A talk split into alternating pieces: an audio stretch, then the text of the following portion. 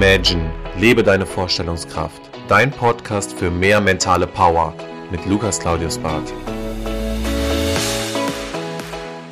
Herzlich willkommen zurück zu deinem Podcast. Schön, dass du wieder einschaltest. So, wir haben jetzt die ersten Wochen im neuen Jahr schon durchlebt und Viele neue Impulse sind auf uns eingeflossen. Ich hoffe, du hast den letzten Podcast sehr gut umgesetzt und hast auch schon für dich die ein oder andere Strategie angewendet und auch schon für dich dein Mindset und deine Vision für das Jahr 2022 gebildet. Heute geht es darum und um das Thema, warum du nicht an Wert verlieren solltest. Und wir kennen das natürlich alle bei materiellen Gütern. Das können, die können an Wert verlieren. Das heißt, Gold kann weniger wert werden, kann mehr wert werden. Ähm, Gegenstände können an Wert verlieren. Bestes Beispiel ist da irgendwo auch ein iPhone von Apple. Sobald das neue Handy rauskommt, ja, dann verliert das andere Handy, der, die Generation davorher, einen ziemlich großen Impuls an Wert. Und dementsprechend kennen wir eigentlich den Wert bei solchen materiellen Gütern. Aber kennst du denn auch deinen persönlichen Wert?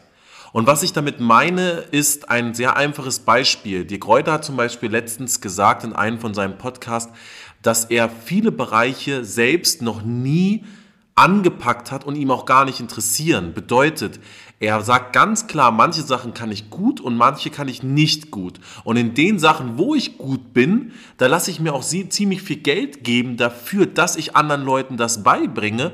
Und in anderen Bereichen, wo ich nicht gut bin, da lasse ich eher die Finger davon. Und er hat von Facebook-Ads gesprochen, also von Werbeanzeigen, wo er gesagt hat, ich habe noch nie selbst eine Ad geschaltet. Ich weiß zwar, wie das geht in der Theorie, aber ich könnte das nicht.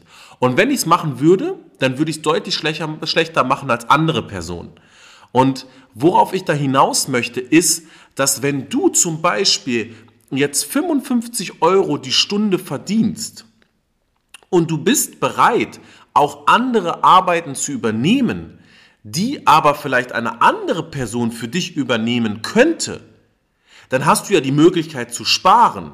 Das bedeutet, wenn du pro Stunde 55 oder 60 Euro verdienst, du aber die Möglichkeit hast, jemanden unter die Arme zu greifen, der zum Beispiel einen 450-Euro-Job machen möchte, dann verdient der ja für die gleiche Arbeit, die du sonst gemacht hättest, wo du aber, sage ich mal, von den Ressourcen und von der Qualität und von dem Know-how schon deutlich weiter bist, hast du die Möglichkeit, für 10 Euro dir Zeit zu kaufen. Er übernimmt diese Tätigkeit, wie zum Beispiel E-Mail-Marketing, für dich E-Mails einzutragen, Kontakte einzutragen, Leads einzutragen und du hast die Möglichkeit, für deine 55 Euro oder 60 Euro, die du auch für die Stunde wert bist, neue Impulse zu setzen. Das heißt, du hast die Möglichkeit, vielleicht ein Sales-Gespräch zu setzen.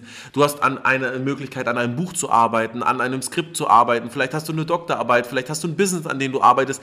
Aber dein Geld wird viel, viel mehr wert, weil du investierst es in die richtigen Punkte. Das heißt, in die Sachen, wo du schon gut bist und wo du deutlich besser auch Geld rausziehen kannst. Das heißt, das Thema Income Outcome. Das bedeutet, am Anfang ist das vielleicht nicht so ein Riesenunterschied. Das heißt, wenn du bereit bist, vielleicht auch mal zu sagen, sagen, du gibst an deinem Business Punkte ab, du hast die Möglichkeit auch Sachen zu delegieren, Sachen, die einjeniger übernehmen kann, dann würdest du ja, wenn du 60 Euro die Stunde bekommst und du verteilst 10 Euro würdest du ja 50 Euro pro Stunde sparen. Das bedeutet, wenn du das dreimal die Woche machst, sind das schon 150 Euro. Und wenn du das A vier Wochen machst, dann sind das halt gut und gerne schon deine 600 Euro. Und das aufs Jahr gesehen sind 7200. Das heißt, das ist schon ein ganz anderer Impuls. Das heißt, 7200 Euro im Jahr sparen, weil du dir einfach mal die Frage stellst, ob das, was du jetzt gerade machen musst, wirklich zu deinen Ressourcen, zu deinen Aufgaben gehört, zu dem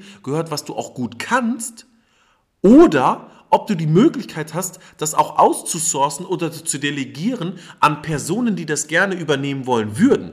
Das heißt, kennst du deinen eigentlichen Wert oder bist du dabei, eigentlich auf jeder Hochzeit mitzutanzen, in jeden Bereichen dich einzulesen? Du willst irgendwie ein Allrounder sein. Oder hast du es geschafft, in diesen Bereichen, wo du gut bist, diese Zeit auch zu nutzen? Und dabei möchte ich weniger jetzt über das Thema reden, was sparst du, sondern eher investierst du in die richtige Richtung und bist du auch dir darüber bewusst, welche Ressourcen du weiter ausbauen solltest. Und wir haben da so ein einfaches Beispiel, auch wenn es um das Thema Wert geht. Und da gehe ich auch wieder so ein bisschen zu dem materiellen Gut zurück. Wenn du zum Beispiel einen Golf verkaufen würdest und du sagst, der kostet 25.000 Euro, dann sagen die Leute ja, puh, 25.000 Euro, ja, wie viel Vorbesitzer hatte der, wie viele Kilometer ist der gelaufen, ist das ein Schalter, ist das eine Automatik, also ist dieses Auto das Geld wert? Wenn du aber einen Ferrari verkaufen würdest für 25.000 Euro, dann sagt jeder, ich kaufe den morgen. Aber keiner hat dieses Auto gesehen. Warum? Es wurde eine Marke gebildet und diese Marke, die du gebildet hast, die ist etwas wert. Das heißt, Ferrari, jeder denkt über Ferrari, das Auto ist viel wert, es kostet viel, es muss unglaublich gut sein. Beim Golf sagen die Leute, okay, Preis-Leistung vielleicht gut, aber 25.000 Euro, ist der das noch wert? Und genau diese Frage ist auch dir zu stellen. Das heißt, diesen Impuls solltest du dich auch fragen. Deine Marke, die du aufbaust, wofür steht die? Wofür stehst du? Auch wenn du einen normalen klassischen Job hast, wofür stehst du? Was bist du wert? Wie stellst du dich dar? Und wenn du ein Unternehmen hast, für welche Zielgruppe stehst du, für welches Marktsegment stehst du und wie viel bist du dir selbst wert? Also erkennen die Leute da draußen deinen Wert und wenn nein, solltest du mal darüber nachdenken, wie schaffst du deine Ressourcen in diesem Bereich noch zu verbessern und deine Energie in diesen Bereichen, wo du eh schon gut bist, auszubauen, damit die Leute verstehen, dass du da einzigartig bist, dass diese Leistung, die du da bietest, kann keine anderer. Denn du bist in diesen Bereichen unglaublich gut und du kannst in vielen Bereichen vielleicht probieren, auch Around-Techniken anzueignen, aber ich gebe dir die Empfehlung, sei in dem, wie Dirk Reuter es fast gesagt hat, Aushängeschild. Also er ist ein Aushängeschild in seinem Bereich. Er hat es zwar nicht so über sich gesagt, aber ich würde ihn in diesem Bereich Vertrieb als Aushängeschild sehen. Das heißt, die Leute wissen, wenn sie bei Dirk Reuter Vertrieb buchen, dann wissen die auch, okay, das wird ein bisschen was kosten, weil der ist verdammt gut. Das heißt, wo bist du verdammt gut drin und wieso kannst du diese Ressource nicht noch ein bisschen weiter ausbauen, nutzen und dich zu fragen, worein investiere ich meine Zeit? Und dann wird deine Marke auch stärker und dein eigentlicher Selbstwert wird stärker, weil du bist dir dessen bewusst, dass du gut bist. Und die Leute, und das ist das Schöne, ist immer so das Thema Income, Outcome. Wenn du bereit bist, in dich zu investieren, in deine Wirkung, deine Arbeit, deine Unternehmen zu investieren, dann wird der Outcome auch groß sein, weil du hast ein ganz anderes Aushängeschild. Das heißt, mach dir mal wirklich die Gedanken, wenn du ein Unternehmen hast, wenn du einen Job hast, wenn du ein Business hast, was hängt draußen für ein Schild? Was steht da drauf? Was sind deine USPs? Was ist das, was dich ausmacht?